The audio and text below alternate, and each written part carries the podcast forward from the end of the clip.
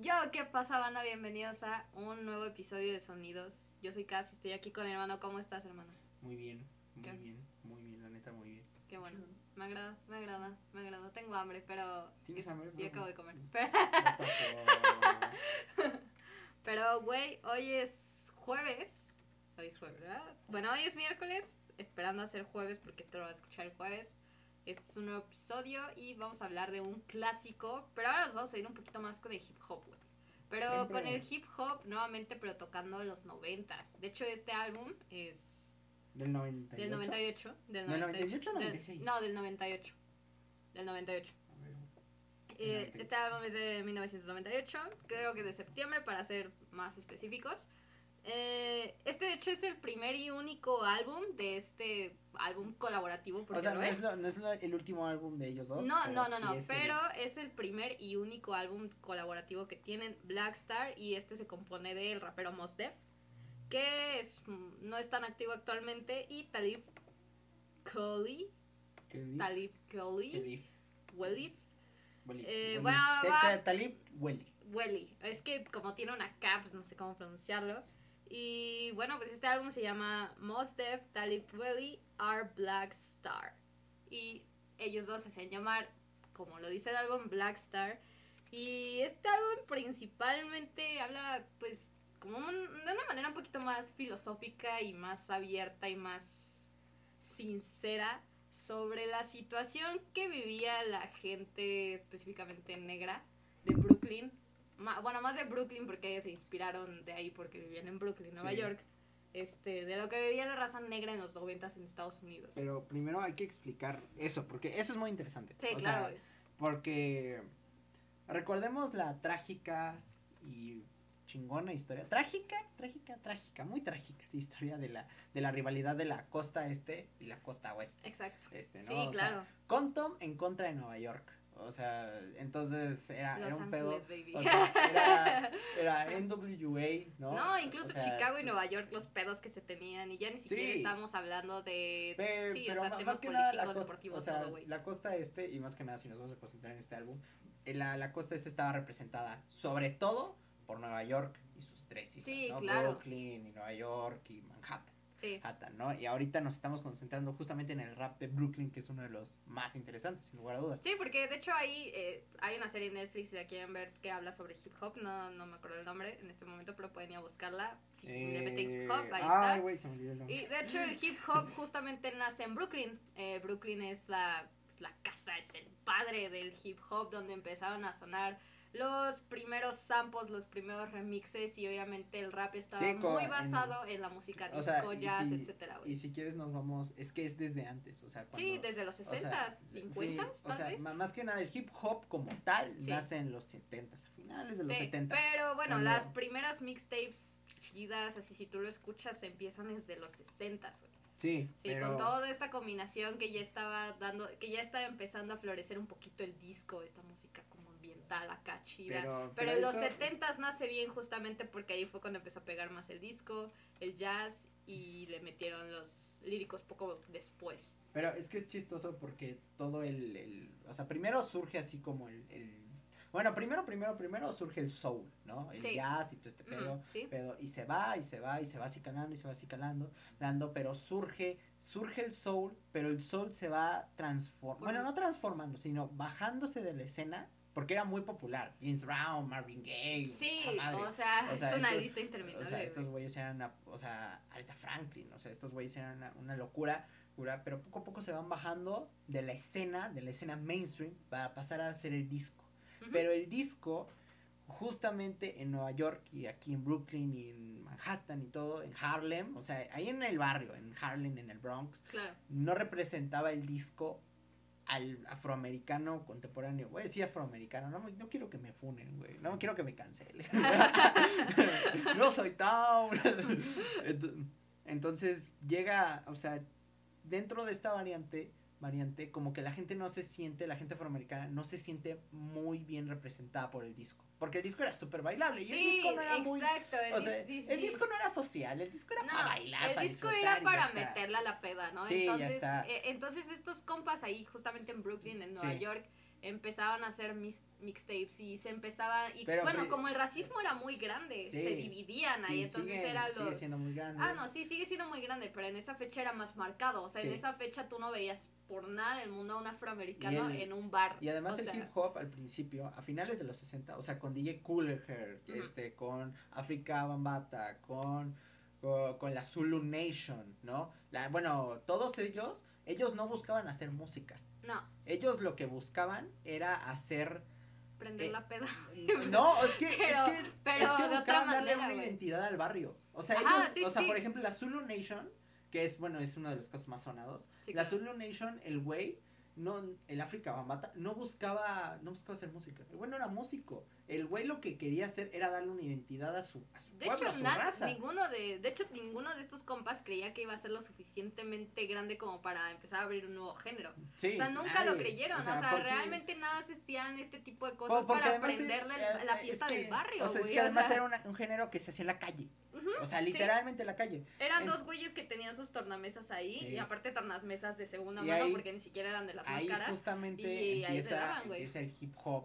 Eh, ah, porque el hip hop es eso. O sea, es hip y hop. Porque era música para bailar, para el breakdance. Aquí inicia, bueno, si, El les, si les gustan, freestyle. sí, si les gusta, bueno, el freestyle por un lado y por el otro lado, porque es que el freestyle surge, surge ya un poquito ya después, en los Ah, no, 80, en los cuando, 80. cuando Sí, ya se dieron sí. cuenta que, hmm, o sea, estos beats, o sea, el DJ Cool Hair, porque el DJ Cool Hair Ah, era, era el güey que agarraba el micrófono y, eh, Sí. put your hands up, Sí, put your justo, hands up. y eso era un eso- MC, y de es hecho, MC. Y de hecho eso era el hip hop en Sí. esa era. Sí, o o, sea, sea, el- era escuchar la música y el compa ahí nada más, eh, eh, Es e que- incluso es llegaba a hablar, no a rapear como tal, es apenas que MC, hablaba. es que el MC, ya ves que ahora es muy, muy famoso el término del MC, o sea, es maestro de ceremonias. Sí. O sea, era el güey que prendía. Nada y de hecho a veces usaban barrio, o a sea, oradores de las Sí. iglesias, o sea, era ya- muy eran típico eso. oradores o también eran poetas. Eran poetas, Y sí, de hecho también. DJ Cool Hair, que este es dato, dato melómano, ¿no?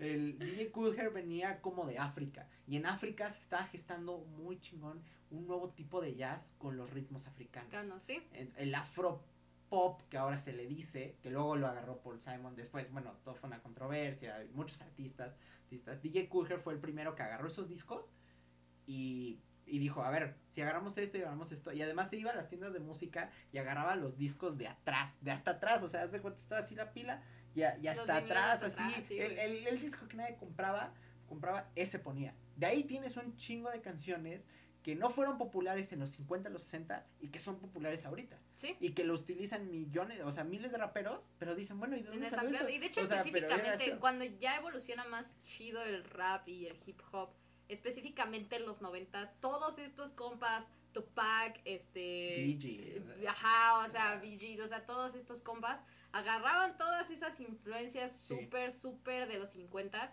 e hicieron sus mixtapes, e hicieron sus eh, versiones y, y de ahí nace un- otra, Bueno, hasta las otra forma de decirlo. hasta de- las de rap. ra- hasta las radios piratas, todo ese pedo de las de las radios piratas. Hay un documental bastante bueno que es el del Bobby and Gambito Show, que justamente en los 90 ellos dos eran dos jóvenes que tenían su pues su, su estación de radio casi toda improvisada en donde invitaban a raperos de la escena underground porque bueno el hip hop antes de hacer lo que soy antes de que Kendrick Lamar se ganara un Pulitzer y Kanye West eh, se quisiera postular para y presidente tal sí, y todo era un género super underground. O sea había un momento de la vida en el que Jay-Z era un tipo que nadie daba tres pesos por él o sea, antes de que se casara con Beyoncé y ahora, y, y vendiera y vendiera y vendiera Y discos. ahora fuera uno de los raperos más O importantes sea, de toda la y historia.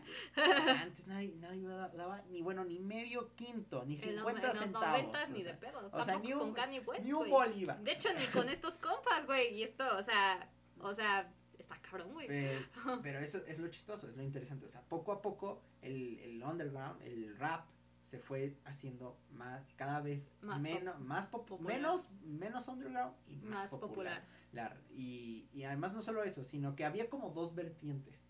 vertientes. Los raperos que hablaban del barrio, o sea, de, del hood, o sea, que, que hablaban de balazos, drogas, eh, perras, todo este pedo, blink blink, o sea, así joyas y cómo y la chingada. Y los otros raperos, que justamente hoy nos vamos a concentrar en ellos, los raperos que buscaban una identidad. que eran más inteligentes, que ya no eran tan explícitos, que no hablaban de drogas, que no hablaban de sexo, que no hablaban de orgías, sino de decían, bueno, ¿qué más se puede hacer con esto? Sino que tomaban algo en específico y de Eran ahí se ma- iban, güey. Hasta más filosóficos, por Y, decirlo y así. sí, de hecho, este álbum, ya después de contar como toda esta súper anécdota grande, historia interesante, porque es importante saberla, porque el hip hop Sí. de los 90, Y- y considero sí. que es el mejor hip hop.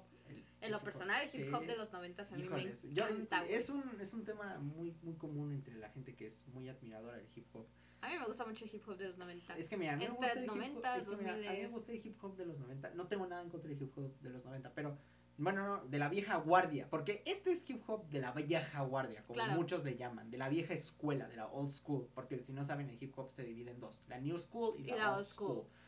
A mí me gusta más la new, no solo porque es más contemporánea y me toca más a mí y veo los problemas, demás, sino porque siento que aplica la influencia. O sea, no, porque aquí todavía es muy primitiva. O sea, todavía está muy primeriza en lo que quiere decir y en cómo lo hace. Pero, por ejemplo, cuando escuchas Around the Jewels, justamente de este año, o sea, es esto. Run the Juice tiene toda la vibra de los 90, pero, pero, publicada pero, en el pero 2020, esto es güey. así, ¡pum! Sí. O sea, es el gangsta rap, pero a la décima Sí, potencia. Sí, güey, sí. potencia, O sea, cuando escuchas son pro, o sea, no, no tengo nada en contra, en serio, de, de Q-Tip o de Ghostface Killa, todos ellos. O sea, a Quest, Wu-Tang Clan, todos ellos. Pero no mames, cuando escuchas a un productor como Ed P y un rapero como Killer Mike o a un maldito hijo de perra como Kendrick Lamar, dices, verga, esto, es- esto es verga. O sea, A mí ¿me Kendrick? Lamar casi no me gusta, güey. La verdad, tengo No, que ser bien y- sincera. No, ahí sí te van a- miren, me van ahora a sí te van a cancelar. Me van a fusilar. Mira, es que no Ya sé. Te cancelaron. Hay algo en Kendrick que no me termina de convencer del todo. Tal vez tengo que terminar de escuchar toda su discografía para dar una opinión más amplia, pero por lo poco que he escuchado no soy muy fan. No, no es el primer rapero en el que se me viene a la cabeza mi- una gran inspiración. Pero, güey, por algo está donde está, por algo tiene lo que tiene y lo respeto como, sí, como sin duda. Una cosa es que, una cosa es que yo diga que sea malo, sin ningún argumento válido, porque ni siquiera estoy diciendo que lo es. Y otra cosa muy diferente es que no, no piense en él cuando pienso en un rapero. Claro, Eh, lo entiendo, o lo sea, entiendo. una inspiración mía no piensa en el primero. Pienso primero en Kanye. Pero ya volviendo a este pedo del álbum, eh, pues exacto, ¿no? O sea, obviamente habla de temas muy interesantes sobre lo que se vivía en Brooklyn en esa época de los y, una, y además una identidad propia. o Sí, sea, que desde era- el sonido, güey. que, el que era- sonido que es muy chingón, común, o sea, porque ahora, un poquito de historia, ahora de la electrónica. ahora, ahora historia electrónica. Uno de los primeros álbumes de jazz rap y uno de los mejores álbumes de jazz rap y uno de los mejores álbumes de electrónica es Introducing de DJ Shadow. Entonces DJ Shadow implementó los, elementos del hip hop, que es los samples, y, la, y las formas de hacer con la tornamesa lo que tú quisieras, e implementarlos en un disco en donde no hubiera vocales, o casi no hubiera vocales. Y que fuera y en casi su totalidad samples. Y esa es la influencia que agarran muchos de los grupos ahorita en la costa este. Que yo creo que, ahora sí, este, este, es- esta va a ser controversial. A mí me parece mucho más importante y mucho, mucho mejor la, co- la, la costa este que la costa oeste. O sea, Mil veces. o sea es que, es que mira, no, no tengo nada en contra de California y de NWA. Neta, si no han escuchado Street Out Compton, es un álbum que te va a no, güey, pero es que creo que es diferente. O sea, Pero es que es la guerra. O sea, es que es la guerra y además creo que son dos distintos mundos en el mismo país en donde tienen dos distintas cosas que decir, ¿sabes? O sea, porque considero que es, es como... Es incluso como Miami y California, ¿sabes? Yo en lo personal siento que es lo mismo, güey. O sea, tienen el mismo tipo de influencia, pero no, no me vengas a decir que California y Nueva York es lo mismo porque ni de pedo, güey. O sea, son dos barrios que tienen distintas culturas, distintas formas de pensar, distintas personas. Entonces siento que no es lo mismo ni de pedo. pero- a mí me gusta más es que- igual la costa oeste, güey. Es que eso es lo, lo chistoso, o sea, porque mucha gente, o sea, de, de todo lo que acabas de decir, mucha gente te va a decir, sí que chido, pero vete a la chingada. porque, porque Es que- cierto, es es que la, la, gue- la guerra, o sea, para alguien que en serio sabe hip hop, o sea, que en serio, que le gusta el hip hop, que, que es un güey moldeado al, al hip hop. Sí, que tiene tatuados todos los nombres Sí, de sí, o sea, no manches, te, te va a decir, estás bien torombola, porque, bueno, o sea, no, no es contigo ni con nada, pero Pero la guerra entre la costa este y la costa oeste es fundamental. Y Sí. mucha gente va a decir, o sea, güey, la costa este es mejor que la costa oeste, la costa oeste es mejor que la costa este. Este, entonces, y aquí justamente estamos en el punto intermedio. O sea, porque lo que es a Tribe Called Quest, Dirigible Combo, Dirigible Planets, perdón, mi inglés no está fino hoy, perdón. Es- eh, lo que es NAS. O sea, estos güeyes le dieron una nueva identidad al rap y al hip hop. O sea, con su mezcla de jazz, con su mezcla experimental, ya no tan, tan moldeados a lo, al bam bam, ni al, ni, ni a la letra sencilla o al coro sencillo, sino de repente eran poemas. O sea, porque aquí encontramos, en este álbum, ya entrados un poquito en el álbum, poemas. Poemas, sí. O sea, po- poemas de huevos. Desde las prim... Bueno, o sea, bueno, la intro no tanto porque la intro casi no tiene, pues... No, eh, la intro es un speech, es un speech político, no me acuerdo quién, tú, tú investigaste, no me acuerdo. Ese perdón, no, me- perdón, no, de hecho es que no dice en Wikipedia. es que no dice, güey. no, pero ese empieza más en Astronomy, güey.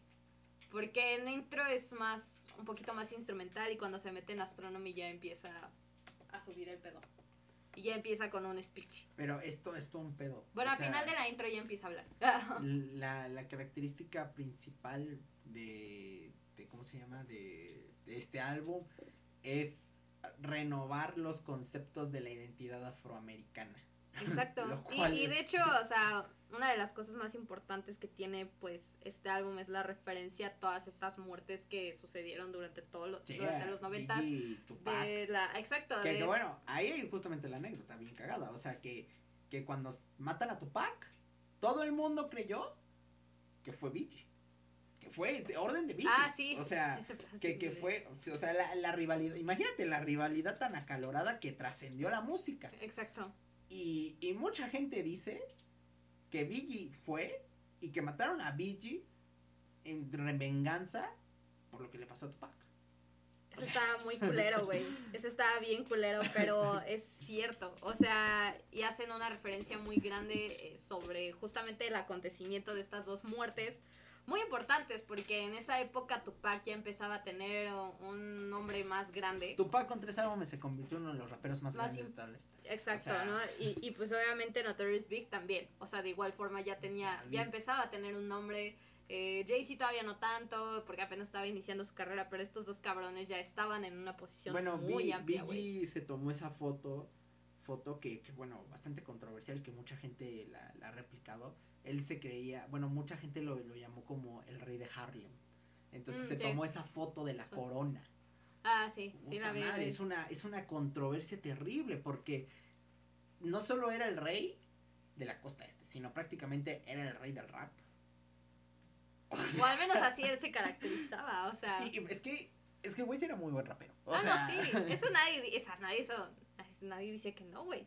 Nadie dice que no. Pero, Pero eso- pero obviamente este álbum relata mucho ese acontecimiento, entre otras cosas, porque incluso, eh, por ejemplo, mi canción favorita, que es Brown Skin Lady, que esa está bien chida, pues aquí hace como una llamada hacia las mujeres de color, ¿no? Y les dice, a ver, cabronas, o sea, ustedes siéntanse orgullosas de lo que son, güey.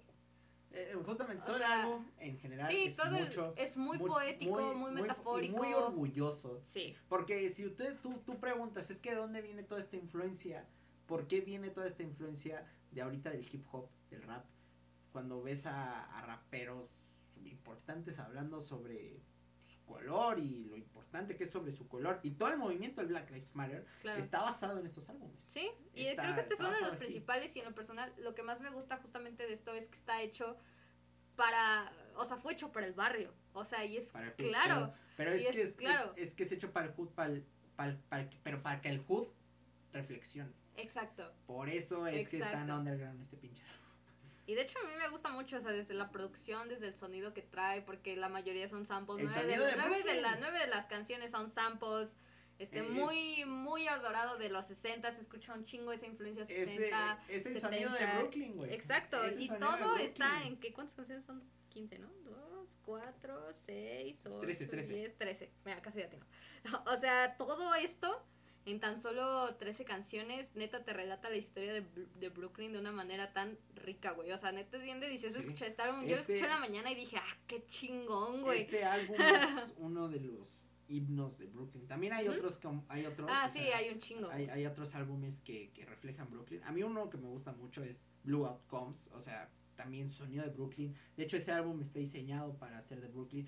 Este álbum no está tan diseñado para ser de Brooklyn, No. sino más bien para hacer reflexionar a la gente que vive en Mm, Brooklyn. Eh, es para hacer, creo que tam- no nada más para hacer reflexionar a la gente de Brooklyn, sino también para que lo consideren una pieza cultural dentro de toda su historia, ¿sabes? O sea, es como una parte, Porque además porque habla, no es todo, es habla de una lo que parte, estamos güey. pasando. O sea, bueno, de Sí, lo que o sea, pasando. de hecho yo cuando lo empecé a escuchar dije, verga, si esto hubiera salido este año, todos se sentirían súper identificados con este pedo. Porque Al que- igual es con que con Rune de Jules, o sea, entonces dije, güey, este pedo hubiera salido este año y el mundo hubiera explotado. O sea, Es que, por ejemplo, este álbum, álbum tiene, o sea, si tú empiezas a escuchar mucho del rap noventero, te das cuenta de una cosa, que hay mu- muchas de las cosas que dicen los, el- los movimientos, por Sí. ejemplo, el Black Lives Matter, sí. todo, todo este movimiento del orgullo negro, incluso las, las nuevas panteras negras, si tú las escuchas hablar, si tú escuchas hablar estos movimientos,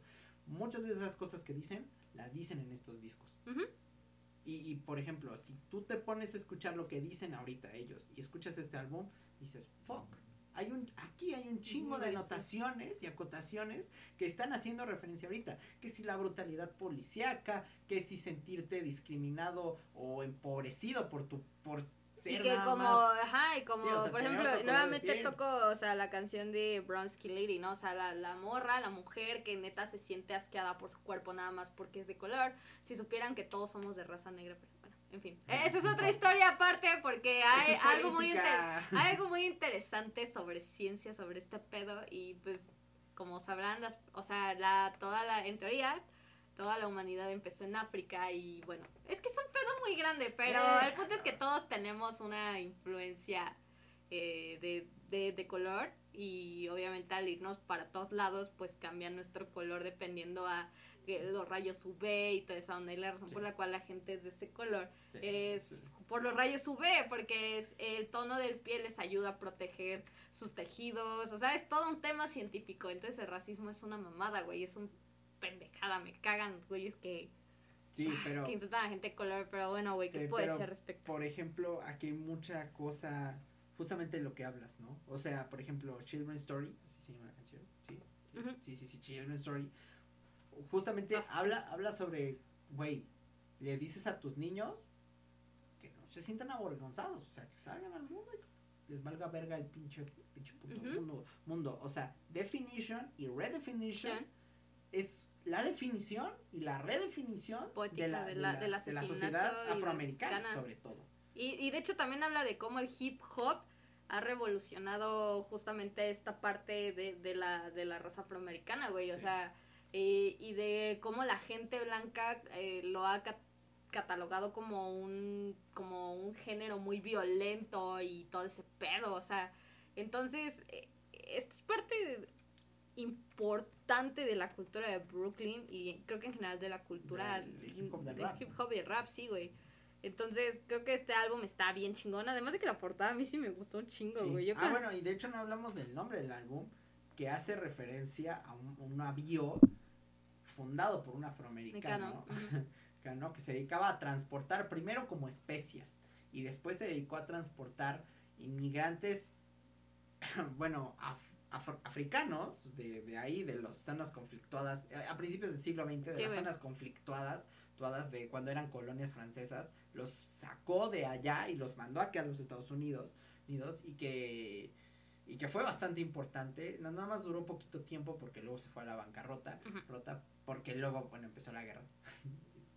Pedo, pedo- pedotes, pedotes históricos, históricos, entonces justamente eso ha- hace, hace referencia. Yo creo que, yo creo que todo este álbum cuando escuchas, por ejemplo, ¿no? Boys Will Be Boys, justamente de eso habla, o sea, de cómo al final del día, día todo regresa a sus raíces, ¿no? Cuando... Siempre serás de Brooklyn, bro. Sí, siempre. Pues siempre, todo, todo. O sea, Respiration, Hair Players. O sea, como al final del día el afroamericano siempre tiene que incluso defenderse por ser afroamericano. Tristemente, güey.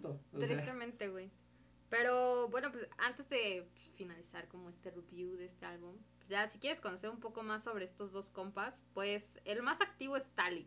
Talib. Talib tiene- Este es el más activón, acaba de sacar un álbum, de hecho hace poquito, no sé qué, se llama Black Star también, pero no es una colaboración con Mos Def, ¿no? Este es un álbum colaborativo Ellos dos no se con pelearon. Lupe na- Fiasco. o Ajá, sea, no- tuvo no- no se- pedo ahí, No, pero no, ¿no? se pelearon. O sea, solo dijeron cada uno por. No, aparte No, creo no, que no. era como un trabajo como de, hey, vamos a reunirnos a hacer este Pero pedo", es bien chistoso porque este es el primer trabajo de ambos. Sí, Y es Ese- genial. Estaba muy chingón, güey. Y bueno, por parte de Mos Def, pues no lo vas a encontrar como Mos Def porque ese fue como su, su único No, sí, nombre. no, sí. De, pero se cambió el nombre a Jaslyn Bay. Y bueno, ambos trabajaron Ah, con... pero ahorita ahí no sabía eso. Sí, pero- no, pero ambos trabajaron, de hecho, o sea, para que más o menos tengan una idea, ambos trabajaron con Kanye West. Eh, específicamente Mos Def trabajó Kids y Ghost y de hecho ese fue el último trabajo que tuvo. Y Talib Welly trabajó en The Registration. Entonces los dos, o sea, ya han Sí. trabajado con Y no artistas solo eso, sino también Kanye West trabajó antes, bueno, cuando era productor, trabajó también con ellos en la producción. Mm, O sea, sí, estos dos güeyes son una eminencia. No, y aparte este Mos álbum- eh, tiene álbumes más colaborativos, ha trabajado más con el jazz, se fue más como ese sonido. Eh, incluso sí se fue al hip hop, pero más en colaboraciones. Nada más tiene tres álbumes, de hecho. Pero el que es más activo es Talib. Talib sí tiene múltiples álbumes, no sé Sí. cuántos, la verdad es que no los conté.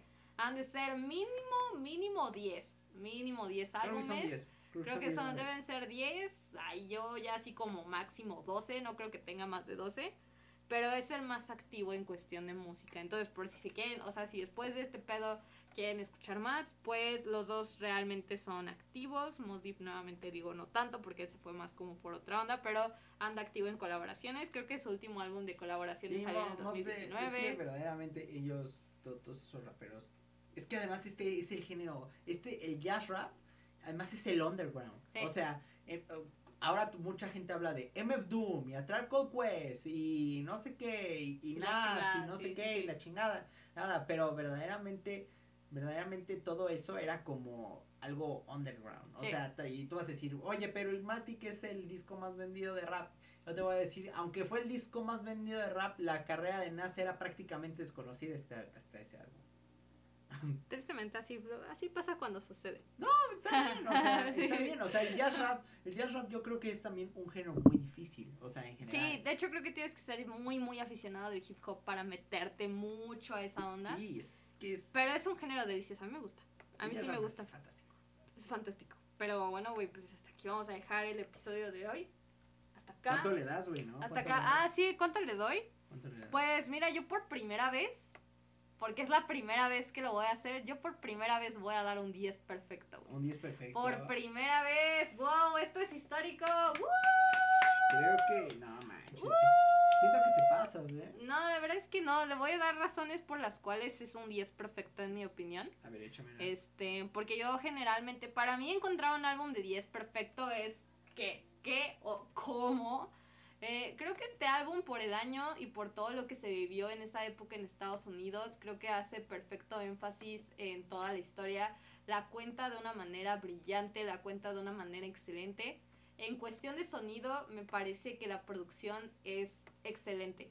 O sea, es wow, o sea, yo me cagué. Yo la neta, yo si lo hubiera escuchado este, o sea, si hubiera salido este año, güey, o Ah, sea, no hubiese existido una diferencia. O sea, creo que es increíble, es sensacional. Eh, ¿Qué más puedo decir de, de este álbum? Me parece, ya hablando un poquito más en composición, me parece que los samples están bien hechos, bien estructurados, están bien puestos, bien colocados. El álbum nunca me pareció en ningún momento aburrido. Eh, no sé cuánto dura, dura 50 minutos y fueron 50 minutos que la verdad no lo sentí.